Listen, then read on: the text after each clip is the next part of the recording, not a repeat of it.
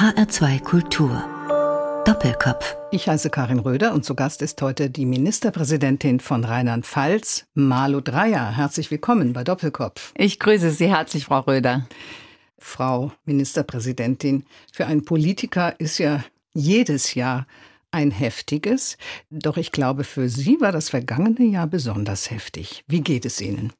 Mir geht es sehr gut, aber in der Tat war das letzte Jahr wirklich sehr anstrengend. Ich will es mal so ausdrücken, denn es war tatsächlich so, dass ich als Ministerpräsidentin ja schon alle Hände voll zu tun habe und ganz viel arbeiten darf. So will ich es auch wirklich sehen und nennen. Aber natürlich ähm, zusätzlich den kommissarischen Parteivorsitz erst zu dritt am Ende alleine. Das war schon eine ganz, ganz große Belastung. Aber es war auch eine Zeit, in der ich wirklich auch ganz tolle, sehr schöne Erfahrungen machen durfte. Mhm. Sie hätten ja auch selbst den Vorsitz übernehmen können. Ich glaube, viele in der SPD hätten das ganz gerne gesehen, doch sie wollten nicht. Warum nicht? Ja, ich hätte nach Berlin gehen müssen, wenn ich mich entschieden hätte, zur Wahl mich zu stellen. Und das wollte ich nicht. Ähm, ich gehöre nach Rheinland-Pfalz. Ich bin hier sehr, sehr gerne Ministerpräsidentin und ich möchte auch weiterhin gerne hier tätig sein und gestalten. Nichtsdestotrotz bin ich davon überzeugt, das ist eine sehr schöne, eine herausfordernde Aufgabe. Aber Berliner Themen sind dann mhm. doch nochmal sehr anders als rheinland-pfälzische Themen.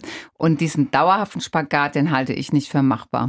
Und ähm, ja, nicht zuletzt sind ja auch die Berliner Genossen mit den bisherigen SPD-Vorsitzenden aus Rheinland-Pfalz nicht sehr nett umgegangen. Hat Sie das auch ein bisschen abgeschreckt? Nein, überhaupt nicht. Auch wenn ich das natürlich kritikwürdig fand, alles. Aber es ist tatsächlich eine sehr persönliche Entscheidung für unser Bundesland Rheinland-Pfalz gewesen. Und wenn ich jetzt noch mal einen Blick auf die SPD werfe, ich finde es nach wie vor sehr wichtig, dass die SPD auch starke Ministerpräsidenten und Ministerpräsidentinnen hat.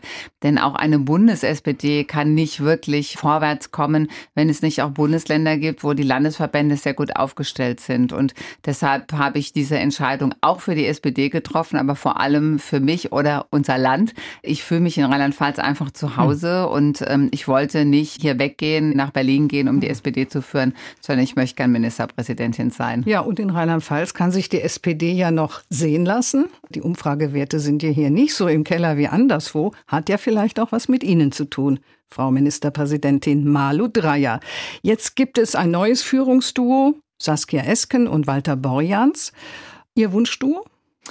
Ich habe mich als Parteivorsitzende nie öffentlich geäußert dazu, wen ich gewählt habe. Das werde ich auch jetzt nicht tun. Aber ich möchte schon feststellen, der Bundesparteitag, den ich ja auch noch vorbereitet habe als Parteivorsitzende, der ist wirklich sehr harmonisch gelaufen. Und das neue Duo, was ja sehr eindeutig von unseren Mitgliedern gewählt worden ist, hat dort eine breite Zustimmung bekommen. Und ich war sehr froh und auch stolz darauf, dass der Bundesparteitag ein guter war, wo wir entscheidende Beschlüsse gefasst haben, aber eben auch das neue mhm. Duo getragen wurde. Und das ist auch eine Grundvoraussetzung für die Zukunft, egal was man und wen man gewählt hat, dass wir die Spitze unterstützen, um wirklich auch als geschlossene Partei weiter nach vorne zu kommen. Und die SPD hat dann über den Verbleib in der Großen Koalition abgestimmt. Es hieß, oder es heißt ja immer noch, erstmal bleiben. Warum wollten Sie an der Großen Koalition festhalten? Es gab einen Beschlussvorschlag vom neuen Parteiduo und vom Vorstand, das empfohlen hat, in der Großen Koalition letztendlich zu bleiben mhm. und bestimmte Dinge auch weiter zu verhandeln. Ich persönlich war immer der Auffassung, dass wenn man sich entscheidet nach Mitgliedervotum und nach auch schwierigen Debatten, dass man dann auch vertragstreu bleiben sollte. Und wir haben sehr tolle Projekte auf den Weg gebracht. Ich selber war die Parteivorsitzende, die dann die Grundrente am Ende zu verhandeln hatte oder im Koalitionsausschuss dann durchgebracht hat. Natürlich hat Hubertus Heil, Olaf Scholz ganz, ganz viel dazu getan. Ich selber war diejenige, die beteiligt war am Klimapaket, auch wenn es viel Kritik gab. Trotzdem ist es eine wichtige Weichenstellung. Und ich finde es schon wichtig, dass die Dinge, die wir da erreicht haben, dass wir sie auch in die Umsetzung bringen. Und das geht eben auch nur, wenn man in der Regierung bleibt. Ja, Sie haben ja in der Tat auch eine Menge Vorhaben verhandelt in der Großen Koalition. Allen voran die Hartz-IV-Reform. Die trägt allerdings auch noch die Handschrift von Andrea Nahles, der vergangenen SPD-Vorsitzenden. Da hat sie Ihnen ja noch, ohne dass sie selbst dabei war, auch bei vielen SPD-Anhängern zu Ansehen verholfen.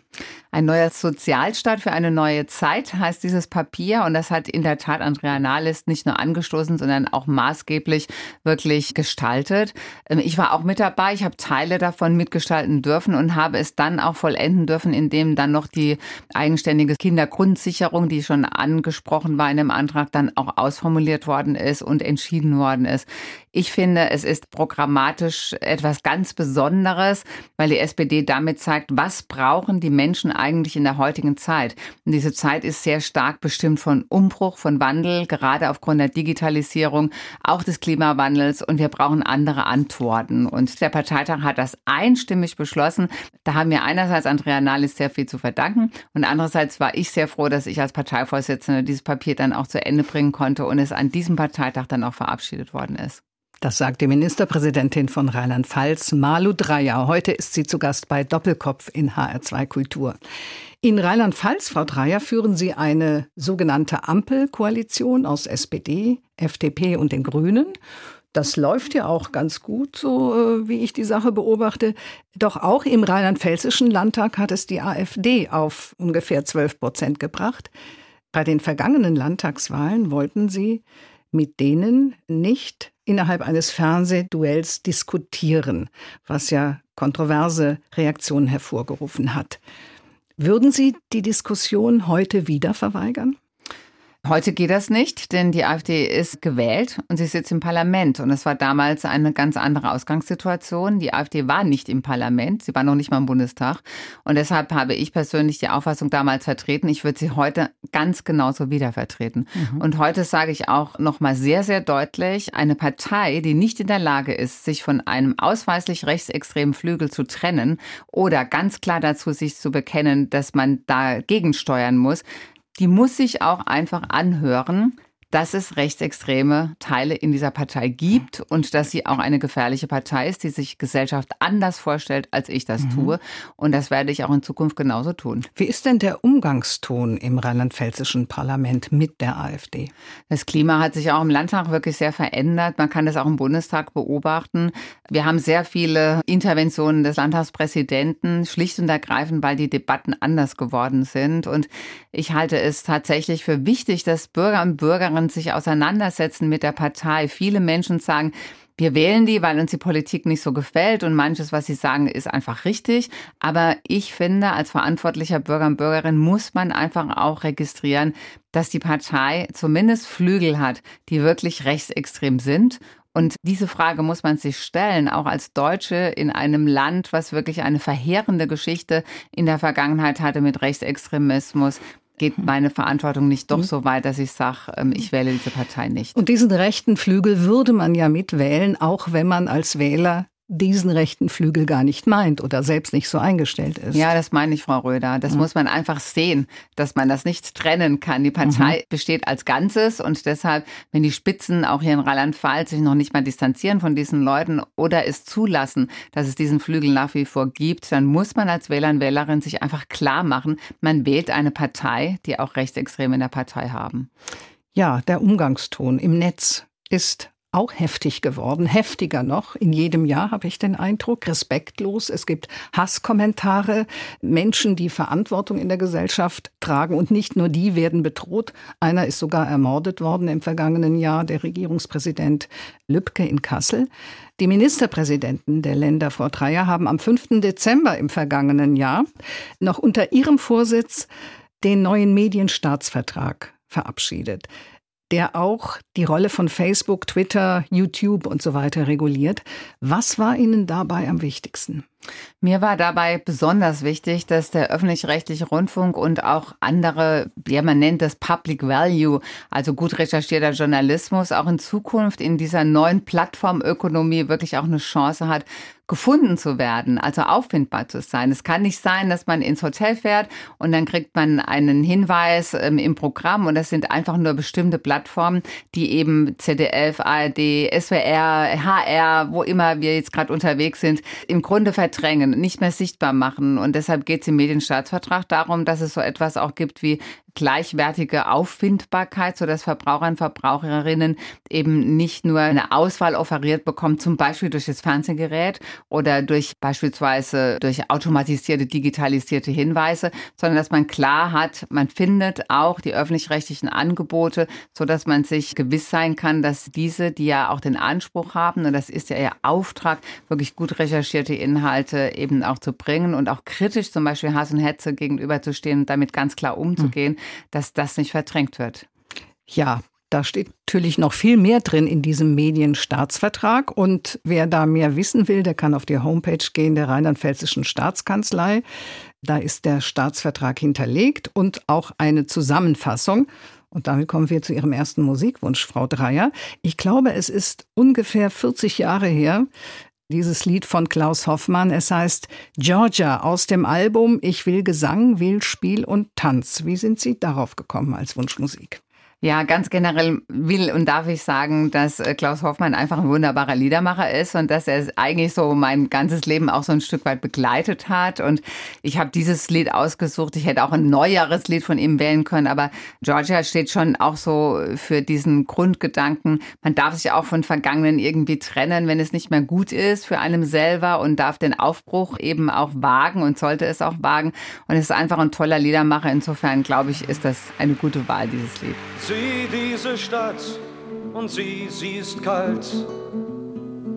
Erinnere dich, wie lieblich sie war.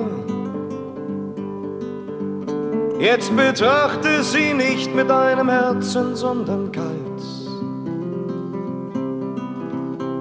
Und sage, sie ist alt. Komm mit mir nach Georgia, dort bauen wir halt eine neue Stadt. Wenn diese Stadt zu viele Steine hat, dann bleiben wir nicht mehr da.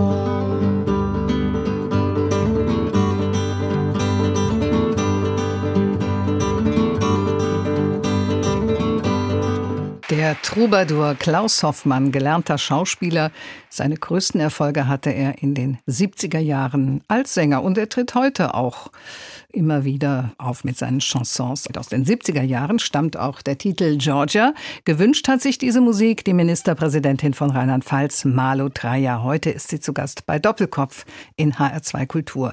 Geboren sind sie 1961 in Neustadt an der Weinstraße, also eine echte Pfälzerin. Ihr Vater war Schuldirektor, die Mutter Erzieherin. Sie haben zwei Geschwister. Sie haben erst auf Lehramt studiert, glaube ich, mhm. Englisch und Theologie, dann aber ein Jurastudium aufgenommen, dann wissenschaftliche Mitarbeiterin, dann Staatsanwältin, dann waren sie Bürgermeisterin in Bad Kreuznach, danach erst in die SPD eingetreten, Sozialdezernentin von Mainz, Sozialministerin in Rheinland-Pfalz und jetzt Ministerpräsidentin und in dieser Funktion auch Vorsitzende der Rundfunkkommission der Länder und Vorsitzende des ZDF-Verwaltungsrates. Also eine ganz geradlinige Karriere. Offenbar gab es bei Ihnen keine Brüche. Ist das ja, so? das klingt im Rückblick immer so, finde ich persönlich. Aber es ist nicht immer alles ganz so klar gewesen. Als äh, junge Frau beispielsweise wollte ich unbedingt Ärztin werden und habe extra das große Latinum gemacht und ein Abi. Das war ja auch nicht ganz leicht. Mhm. Und dann habe ich mir das einfach anders überlegt, warum auch immer. Und ähm, ich habe dann auf Lehramt studiert. Das war damals die Lehrerschwemme und jeder hat uns empfohlen, lieber nicht. Insofern war ich eigentlich dann ganz glücklich, weil Jura mir auch wirklich Spaß gemacht hat. Und ich wollte auch nie in die Politik, da mein Vater ja ehrenamtlich Politiker war. Das war nichts, was ich angestrebt habe. Und dann ist doch alles ganz anders gekommen. Und ich habe im Grunde ein Angebot bekommen, ob ich nicht Lust hätte, nach Bad Kreuznach zu gehen als Bürgermeisterin. Ich habe lange überlegt, habe es dann gemacht und ich wusste, ich habe einen guten Beruf und ich gucke jetzt einfach mal, vielleicht ist es doch etwas, was mir liegt und mir gefällt. Und dann war mir ganz schnell klar, dass die Politik wirklich ein großes Privileg ist, aktiv sein zu dürfen, weil man einfach ganz viel gestalten mhm. kann. Und das ist dann auch geblieben. Egal wo ich war, ob in Bad Kreuznach, in Mainz, dann in der Landesregierung, das Gestalterische stand für mich immer im Vordergrund, etwas zu bewegen, für die Menschen etwas zu bewegen. Und das kann man in der Politik wirklich sehr gut. Und dass ich heute Ministerpräsidentin sein darf, das ist wirklich auch so die Krönung. Ja, dahinter steckt ja vielleicht auch Ihre Schaffenskraft. Sie hatten es ja eben gesagt, Einzelabitur, da muss man ja auch was tun. Das fällt einem ja auch nicht unbedingt so zu. Ist das auch etwas, was Sie jetzt als Ministerpräsidentin oder auch in Ihren Funktionen vorher schon Sozialministerin ganz gut gebrauchen konnten, dass Sie, äh, wenn Sie sich was vorgenommen haben, das auch durchziehen? Ja, man braucht, glaube ich, mehrere Dinge. Das erste und wichtigste ist die Leidenschaft für die Sache. Man muss wirklich Freude und Spaß an der Sache haben und mhm. gerne auch das tun, was man tut. Das zweite, es gehört schon Disziplin dazu. Und Disziplin habe ich tatsächlich auch schon immer, mein ganzes Leben. Und ich habe Gott sei Dank auch ganz, ganz viel Kraft mitbekommen, denn in manchen Aufgaben oder auch Phasen wie im letzten Jahr braucht man einfach auch eine unglaubliche Kraft und Energie, um alles miteinander auch zu verbinden und hinzubekommen und dran zu bleiben.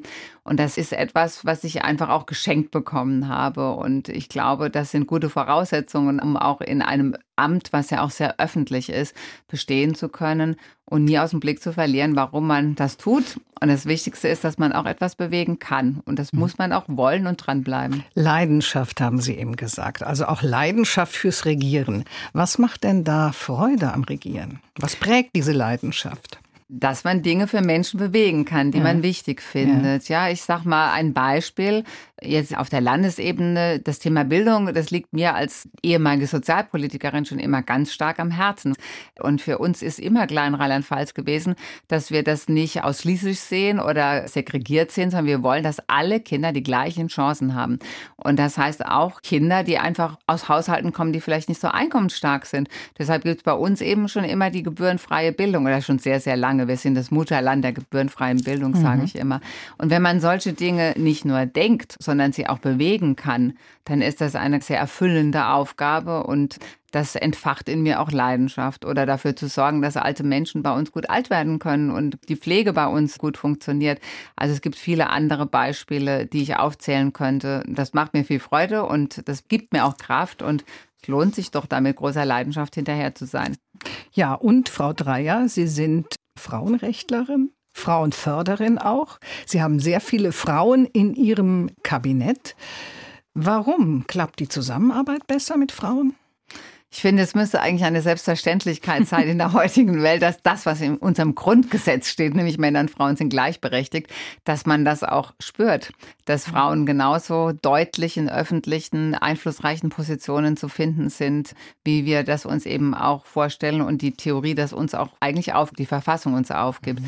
Und deshalb achte ich sehr darauf, dass fähige Frauen, und es gibt zahlreiche davon, auch die Chance haben, an die Spitze zu kommen.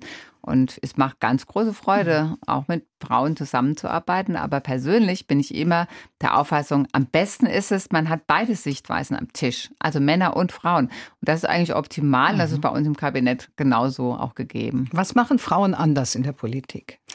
Ich bin eigentlich nicht so ganz dafür, es wirklich geschlechtsspezifisch so richtig zuzuordnen, denn es gibt solche und solche Männer und Frauen jeweils. Vom Grundsatz her darf man aber schon sagen, dass Frauen sehr akribisch sich in die Sache einarbeiten und dass sie auch in der Regel auch sehr kooperativ aufgestellt sind. Bei uns im Kabinett spielt es gar keine Rolle, ob jemand Mann oder Frau ist. Wir hm. sind einfach froh, dass wir die Sichtweisen dort vertreten haben und wir sind alle gleichberechtigt. Malu Dreier, Ihr Stil, manchmal hart und immer herzlich. Ist das ein Wesenszug oder auch eine Strategie? Ich glaube, ganz ehrlich, es ist ein Wesenszug. Ich bin in der Pfalz groß geworden und ähm, ich bin auch so erzogen, dass man eigentlich ja menschenfreundlich begegnet.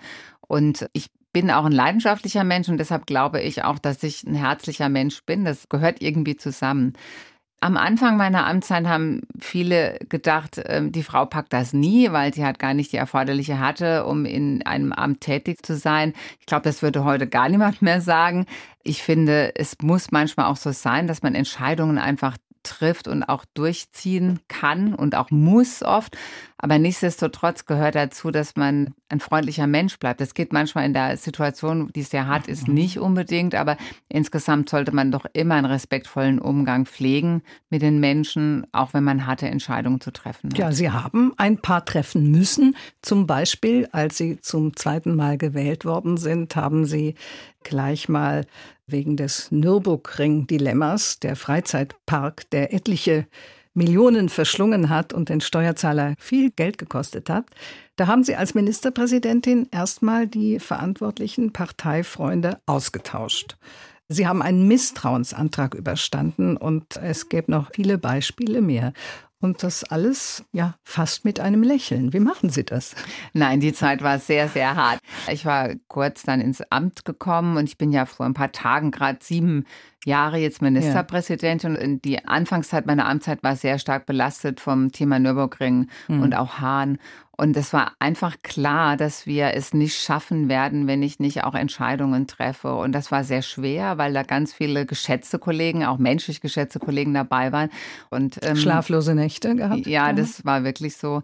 Und trotzdem am Ende war alles richtig gewesen und ich hoffe, ich habe es auch so angestellt, dass äh, die Betroffenen da einigermaßen mit umgehen konnten. Aber es ist keine einfache Entscheidung und trotzdem, glaube ich, gehört dazu, dass man den Respekt bewahrt und dann die Entscheidungen dann trotzdem aber auch wirklich vollzieht. Das sagt die Ministerpräsidentin von Rheinland-Pfalz, Malu Dreyer, über sich selbst. Heute ist sie zu Gast bei Doppelkopf in HR2 Kultur. Frau Dreyer, Sie waren 33 Jahre alt, als Sie die Diagnose MS, also multiple Sklerose, erhalten haben und haben die ja scheinbar auch diese Krankheit in Ihr Leben Integriert, geoutet haben Sie sich allerdings erst zehn Jahre später. Da waren Sie schon Sozialministerin von Rheinland-Pfalz. Wieso erst dann? Damals hatte mir mein Arzt den guten Rat gegeben, dass ich erst mal das mhm. sacken lassen muss, bevor ich da irgendwie mit umgehe. Und dann ist das ja alles auch ganz gut gelaufen. Ich hatte ja wenig sichtbare Behinderungen und deshalb habe ich auch gar nicht die Notwendigkeit dafür gesehen. Es kam irgendwann ein Zeitpunkt, da war es einfacher und auch fairer zu sagen, jetzt mache ich das Ganze öffentlich. Ich war damals allerdings auch so seelisch-moralisch in der Lage, dass ich diese Entscheidung auch mhm. einfach öffentlich machen konnte und auch so machen konnte, dass ich nicht alle Menschen verschreckt habe damit, sondern es einfach auch vermitteln konnte, dass ich einfach schon sehr lange mit der Erkrankung auch lebe und dass ich auch Glück mit dem Verlauf habe. Und ich war ganz sicher, auch in Rheinland-Pfalz haben die Menschen eigentlich ein sehr offenes Verhältnis auch ähm, zu dem Thema Teilhabe und gleichberechtigtes Arbeiten und Leben von Menschen, die auch eine Behinderung haben, ein Handicap haben und dass sie das auch offen ja. aufnehmen werden. Ja, und Sie haben ja auch immer wieder betont, dass es keinerlei Einschränkungen gibt für Ihre Arbeit als Ministerpräsidentin. Ab und zu haben Sie Gehprobleme, nutzen den Rollstuhl oder wie heute, was ganz Tolles, das sogenannte Malu-Mobil, so nennen Ihre Mitarbeiter das, so eine Art Dreirad, das Sie per Hand bedienen können ja. und das Sie bei längeren Wegen halt dann auch nutzen können. Und ich denke, inzwischen hat sich ja auch einiges verändert, was das Thema angeht. Herr Schäuble sitzt schon seit Jahren im Rollstuhl. Heide Simonis allerdings hat ihre Brustkrebserkrankung erst publik gemacht, nachdem sie Ministerpräsidentin gewesen war. Sie hat äh, Hüte getragen statt Perücken. Und Manuela Schwesig ist ganz offensiv damit umgegangen. Sie hat sich vor die Presse gestellt und hat gesagt, ich habe Brustkrebs und wenn ich die Krankheit überstanden habe, bin ich wieder da. Wie mhm. fanden Sie das? Ich fand das natürlich sehr gut, dass sie diesen Weg gewählt hat. Es ist immer eine sehr persönliche Entscheidung, aber Manuela Schwesig und ich und Thorsten Schäfer-Gümmel waren ja damals noch zu dritt. Mhm. Und ich bin ja auch wirklich befreundet mit Manuela Schwesig und das war damals auch ein großer Schock. Ja. Wir haben auch viel darüber gesprochen. Ich finde, dass sie das wirklich sehr, sehr gut ja für sich entschieden hat und ganz gut damit auch umgeht. Und ich wünsche mir tatsächlich, dass die Gesellschaft auch so offen hm. bleibt, dass man auch über Krankheit sprechen darf. Das sind nun mal viele Menschen auch davon betroffen. Und ich merke selber, dass es doch ganz viele Menschen mit chronischen Erkrankungen gibt, die immer wieder auch mir schreiben, denen ich begegne, die sagen, es hat auch etwas Ermutigendes, wenn man mhm. weiß, dass Menschen in der Öffentlichkeit dazu stehen. Und ganz ehrlich war es bei mir so, als ich die Diagnose erhalten habe, dass es eigentlich öffentlich überhaupt niemand gab, wo ich mich auch so ein Stück dran orientieren ja. konnte, dass es einfach auch gute Verläufe gibt und dass man auch mit einer Erkrankung sehr, sehr viel bewegen kann und sich zutrauen kann. Insofern denke ich, haben wir wirklich in der Gesellschaft ein ganz großes Stück inzwischen geschafft und ich wünsche mir, dass das so bleibt ja, und eher positiv noch so weitergeht. Wozu Sie ja auch in erheblichem Maße beigetragen haben, Frau Dreyer. Allerdings heiraten wollten Sie nie. stimmt. Sie haben dann doch geheiratet mit 42, einen Mann, den Sie in beruflichen Zusammenhängen kennengelernt haben. Damals war er Bürgermeister von Trier. Er hat als Witwer drei Kinder mit in die Ehe gebracht, die inzwischen erwachsen sind. Sie sind, glaube ich, auch schon Großmutter. Ja. ja. Und äh, Sie leben seitdem in Schamattdorf. Das ist ein integratives Wohnprojekt in Trier, also so eine Art Dorf in der Stadt. Wie leben Sie da? Ja, das ist ganz schön. Das ist eigentlich immer so mein Traum gewesen, so zu leben. Und dann lerne ich einen Mann kennen, wir heiraten und ja. ich lande genau in einem solchen Wohnprojekt. Es ist ein bisschen Steckenpferd auch für mich, schon als Ministerin gewesen, auch als Ministerpräsidentin, dass wir alternative Wohnformen in unserem Land wirklich ermöglichen und immer mehr schaffen. Und wir sind auch ganz gut dabei. Wir haben jetzt inzwischen über 100 in Rheinland-Pfalz. Es geht darum, dass Menschen mit und ohne Behinderung, dass Reiche und Arme, egal welcher Herkunft, dass sie einfach zusammen leben und zwar selbstbewusst und selbstständig. Also wir leben natürlich alle in unseren eigenen Wohnungen, Wohnbereichen, aber das Dorf ist so organisiert, dass wir in Wohnhöfen leben. Wir kennen einander. Wir haben ein Zentrum, in dem wir uns ab und zu treffen, zu kulturellen Angelegenheiten oder Freitag im Kneipchen, um einen Wein miteinander zu trinken oder sonst irgendwas. Keiner mhm. ist allein oder sollte allein sein im Schammertdorf. Jeder weiß ein bisschen über den anderen, wenn er will. Wenn der eine oder andere mal krank ist oder Unterstützung braucht, dann sorgt man dafür. Aber wir machen auch viele schöne Dinge miteinander. Das heißt, Wohnen im Wohnquartier, im engeren Wohnquartier mit gegenseitiger Verantwortung, ohne dass man keine Rücksicht nehmen würde auf das eigene Leben. Ich bin Ministerpräsidentin. Ich habe zurzeit eigentlich gar keine Zeit, mich großartig einzubringen. Mein Mann war Oberbürgermeister. Jetzt ist er nicht mehr Oberbürgermeister ist pensioniert, macht ganz viel jetzt wieder im Schammertdorf. Bei uns wohnen eben all die Menschen, die man in der Gesellschaft auch findet. Und das finde ich total schön. Ja, also doch eine soziale Optimistin, wie ich in Ihrem Buch gelesen habe, das Sie vor ein paar Jahren geschrieben haben. Ja, absolut. Also ich bin fest davon überzeugt, dass Gemeinschaft ganz, ganz viel erreichen kann. Ja, Heimat, Frau Dreier. Wo, was ist für Sie Heimat? Für mich ist Heimat dort, wo mein Herz auch ist. Ich bin geboren in der Pfalz und wenn ich in die Pfalz komme und den Wald sehe, dann ähm, ist da ganz vieles Vertrautes. Da lebt auch meine Familie, meine Mutter, meine Geschwister. Das ist auf jeden Fall Heimat. Aber genauso kann ich das jetzt von Trier sagen, wo ich jetzt doch auch schon ganz schön lange lebe, 15 Jahre und wo ich ganz viele Freunde habe, aber vor allem mein Mann, meine Familie, meine Enkel da leben, mhm. meine Nachbarn, mit denen ich gut eben auch kann und wir viel miteinander gemeinsam tun. Und natürlich auch Mainz, Rheinhessen. Fast 20 ja. Jahre lebe ich hier und ich kann auch sagen, dass ich mich da immer sehr beheimatet fühle. Sie haben eine Wohnung noch in Mainz, wo mhm. Sie die Woche über sind. Klar, verständlich, dass Sie nicht immer jeden ja. Abend um was weiß ich wie viel Uhr nach Trier fahren wollen. Man kann ja auch mehrere Heimaten haben. Erste, zweite, dritte Heimat und so weiter. Unbedingt. Wie ist das denn, wenn Sie heute nach Neustadt fahren? Sind Sie da die Frau Ministerpräsidentin oder immer noch die Malu? Ich bin meistens die Malu. Ja, meine Mutter, die lebt ja jetzt schon länger auch in einer größeren Senioreneinrichtung mhm. und das sind ganz, ganz viele fitte ältere Damen und wenige ältere Herren und die unterhalten sich auch ganz oft über Politik, aber die sagen eigentlich fast alle zu mir Malu, außer die, die jetzt ganz neu eingezogen mhm. sind oder so. Da bin ich erstmal die Frau Ministerpräsidentin, dann sage ich Ihnen aber fein. Ja, Frau Dreier, kann Glaube auch eine Heimat sein? Ja, zumindest kann Glaube so etwas sein wie eine Stärkung, eine Gewissheit, auch sowas wie Zuversicht. Ja, dieses berühmte Gottvertrauen, das verbinde ich auch mit Glauben. Also Glaube ist auf jeden Fall, ja, für mich ist das eine Stärkung. Sie sind ja auch bekennende Katholikin. Wie leitet denn Ihr Glaube Ihr politisches Denken und Handeln? Es ist so, dass der christliche Glaube natürlich sehr stark geprägt ist auch von Dingen wie Nächstenliebe. Das ist übersetzt für mich Solidarität, dass man auch diejenigen nicht vergisst, denen es nicht so gut geht wie einem selbst, dass man auch ein Stück demütig bleibt, dass man nicht vergisst, woher man eigentlich kommt und warum das Leben so läuft, wenn es gut läuft, wie es läuft und diese Werte leiten mich ein mhm. ganzes Stück und sie leiten mich natürlich auch in meinem alltäglichen Tun in der Politik. Tja, da gab es vor einiger, noch es ist jetzt schon fast ein Jahr her, die Frauenbewegung Maria 2.0, also Frauen, die doch einige Reformen in der katholischen Kirche sehen wollen. Haben die Frauen recht? Ja, natürlich haben die Frauen recht. Diese Reformen sind in der katholischen Kirche absolut überfällig. Und es kann auch gar nicht sein, dass Frauen, die wirklich inzwischen auch stützend sind von vielen katholischen Gemeinden, dass sie nicht auch irgendwann mal das Recht eingeräumt bekommen, die Möglichkeit eingeräumt bekommen, dass sie auch Diakoninnen und Priesterinnen werden können. Und deshalb bin ich froh über diese Bewegung Maria 2.0 und ich hoffe wirklich sehr, dass es mehr Bewegung gibt in der katholischen Kirche. Ich weiß, die katholische Kirche ist eine Weltkirche. Kirche. Nichtsdestotrotz, wenn man möchte, dass auch die katholische Kirche in Deutschland noch eine Zukunft hat und sich noch entwickeln kann, dann muss es möglich sein, auch in dieser komplexen, schwierigen Struktur, dass man zu Fortschritten kommt, was auch eine bessere Gleichstellung der Frauen betrifft. Ja, mal sehen, wie das in 30 Jahren aussieht, ob wir dann verheiratete Priester haben werden oder geweihte Priesterinnen. 30 Jahre zurück, oder genauer gesagt 30,5 Jahre ist es her, der Sommer 89, ein Titel von der Band Cat Car.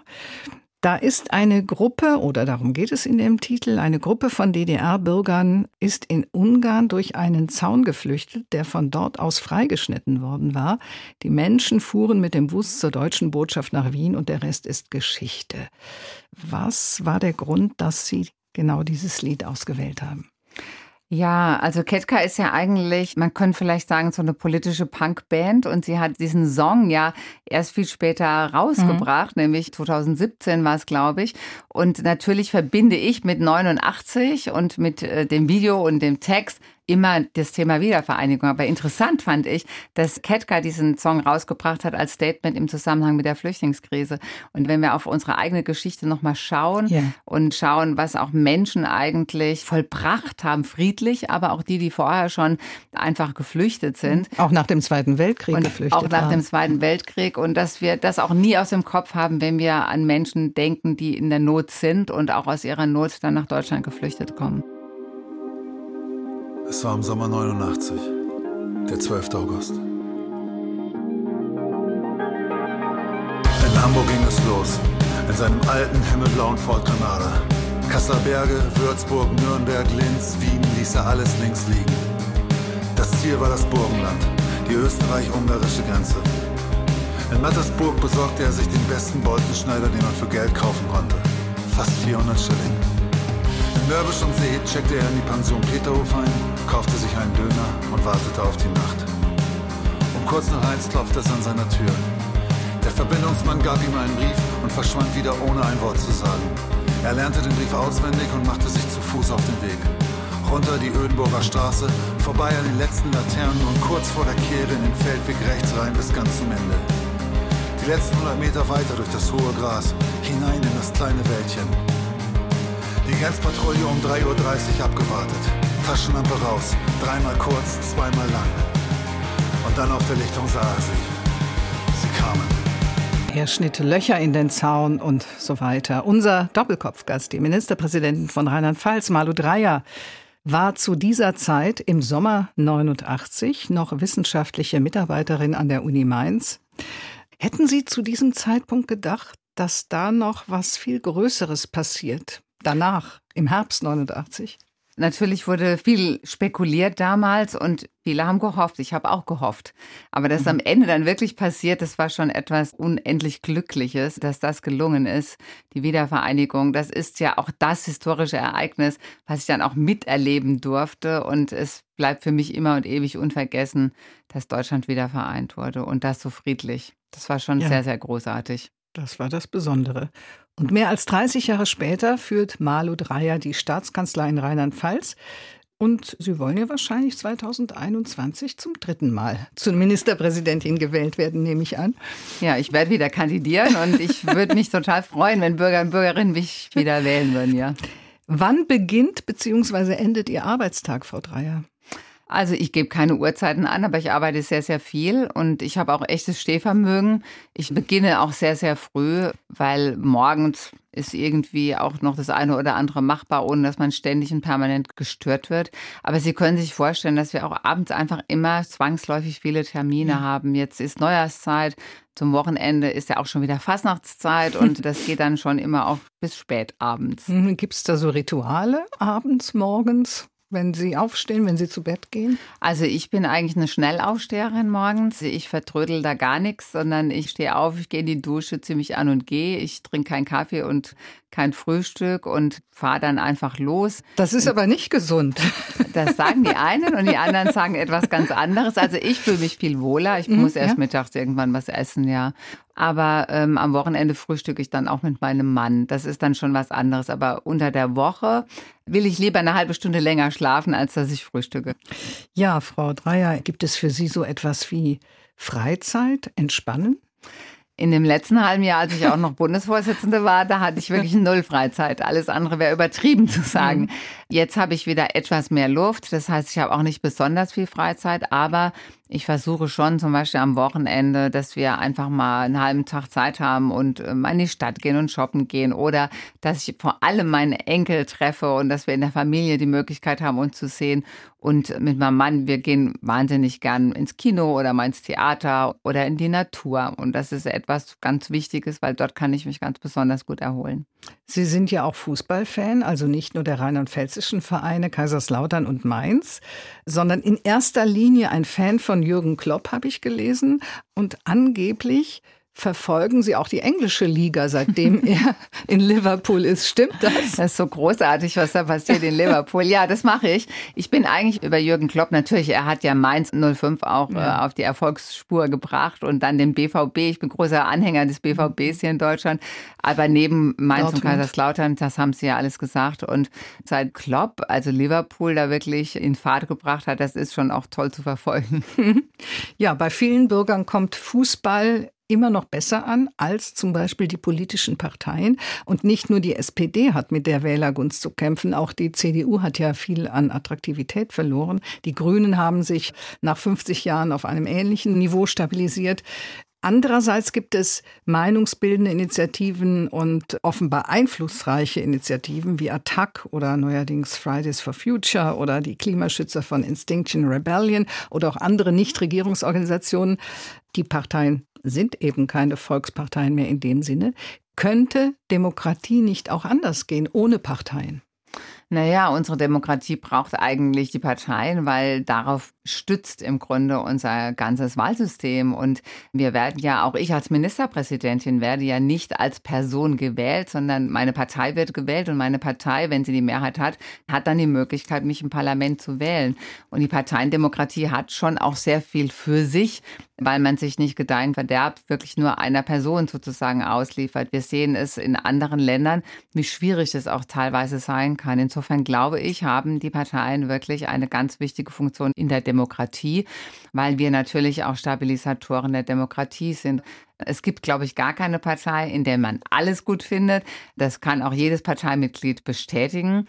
Aber trotzdem finde ich, wenn die Grundwerte geteilt werden in einer Partei, lohnt es sich auch ähm, wirklich aktiv zu gestalten und Einfluss zu nehmen auf die Politik mhm. in einer Partei. Wenn es denn eine demokratische Partei ist. Ganz genau. Ähm, ja, wenn wir bei der SPD bleiben. Sie hat ja jetzt in ihrem Sinne einen guten Anfang gemacht mit dem, was Sie zuvor beschrieben hatten. Klimaschutz, Mobilität oder auch die Hartz-IV-Reform. Die Bildungspolitik, die stand mal für Chancengleichheit, die Bildungspolitik der SPD. Ohne sie hätten viele unserer Generation zum Beispiel gar nicht studieren können. Viele haben jenseits ihres vorgezeichneten Weges Karriere gemacht. Nun stehen wir vor den Herausforderungen des digitalen Zeitalters. Welche Position sollte die SPD hier besetzen? Es gilt genauso jetzt in der digitalen Zeit, dass es erst recht wichtig ist, dass alle Kinder, alle jungen Leute alle Möglichkeiten bekommen, im digitalen Zeitalter eine gute Bildung zu genießen. Deshalb war es wichtig und auch da die SPD einen ganz großen Anteil, dass jetzt endlich der Digitalpakt des Bundes umgesetzt wird. Jetzt natürlich über die Länder. Fünf Milliarden, um unsere Schulen besser auszustatten. Und dazu gehört natürlich auch, dass wir Länder, und das machen wir in Rheinland-Pfalz ganz, ganz intensiv, auch Lehrer und Lehrerinnen Lehrerinnen fortbilden, auch Elternmöglichkeiten geben, denn es geht am Ende darum, Medienkompetenz zu vermitteln und die neuen digitalen Möglichkeiten zu nutzen, damit unsere Kinder und jungen Leute, wenn sie von der Schule gehen, wirklich auch die Grundqualifikation, die Qualifikation haben, in dieser Welt auch zu bestehen und die neuen Berufe einfach auch annehmen zu können und die neue Ausbildung anzunehmen. Die Große Koalition ist ja voraussichtlich 2021 zu Ende. Dann wird neu gewählt, ein neuer Bundestag. Dann stellt sich vielleicht die Frage, neue Koalition? Wenn ja, mit wem? Welche Koalitionen kämen in Frage für Sie? Ja, das ist natürlich ganz offen. Das Einzige, denke ich, was völlig klar ist für die Sozialdemokraten, ist, dass man nicht noch einmal in eine große Koalition möchte. Und das ist auch richtig, denn große Koalitionen sollten, da bleibe ich dabei, auch immer nur Ultima Ratio sein.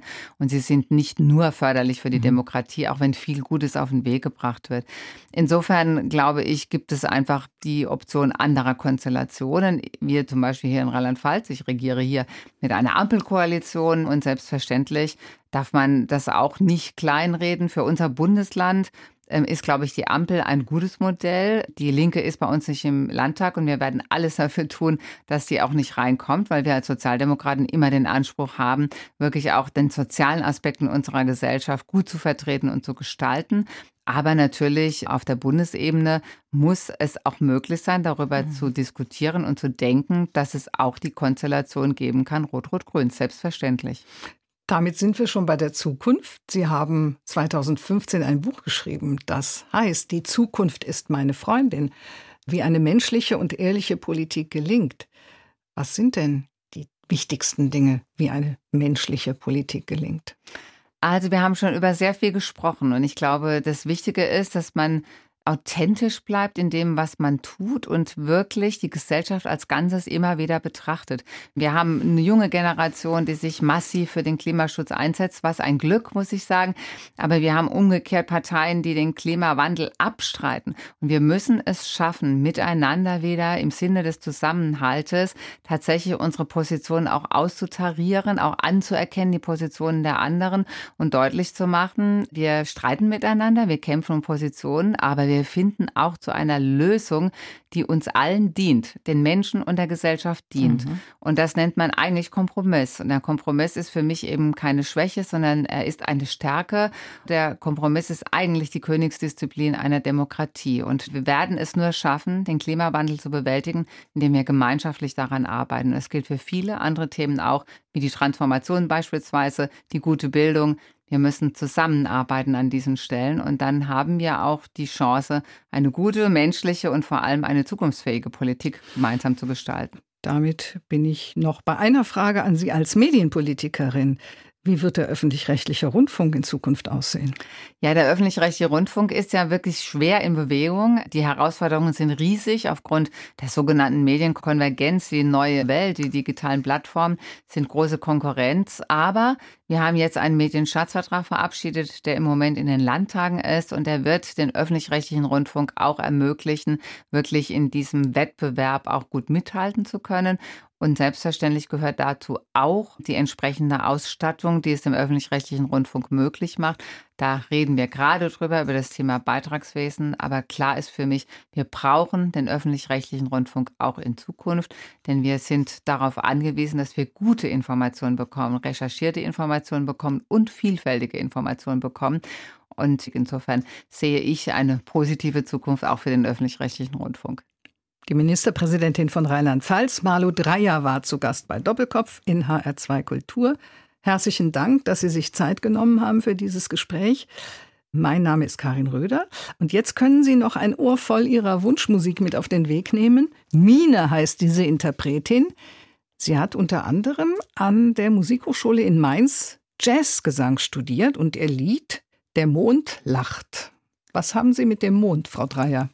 Ah, der Mond ist ja schon etwas sehr Faszinierendes. Aber Mine habe ich eigentlich ausgesucht, weil ähm, Mine ist auf dem Rheinland-Pfalz-Tag aufgetreten auf unserer Bühne. Und da habe ich sie kennengelernt und das hat mich eigentlich sehr begeistert. Und auch ein Stück weit darauf zu schauen, wer ist eigentlich talentiert in unserem Bundesland und wie kann man so Menschen dann auch noch mal ein bisschen unterstützen in der Öffentlichkeit. Sie kommt aus Mainz und ist eine tolle junge Sängerin und ich hoffe, dass die Zuhörer und Zuhörerinnen das genauso sehen werden, hören werden.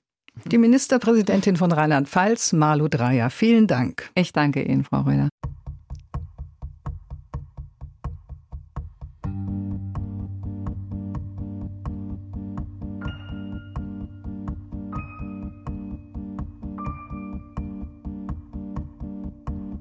Zu schnell gelaufen, ausgerutscht stolpert taumeln hin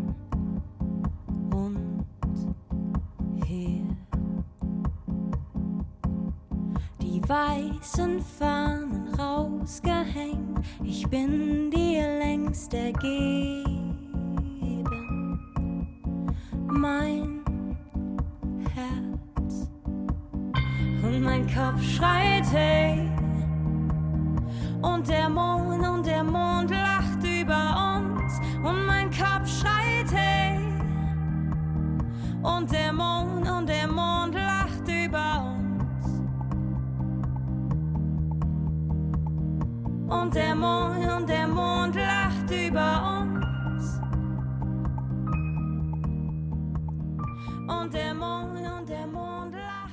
Das war HR2 Kultur Doppelkopf. Aus urheberrechtlichen Gründen müssen wir Musiktitel in unserem Podcast-Angebot ausblenden. Weitere Sendungen, die Sie jederzeit hören können, finden Sie auf hr2.de.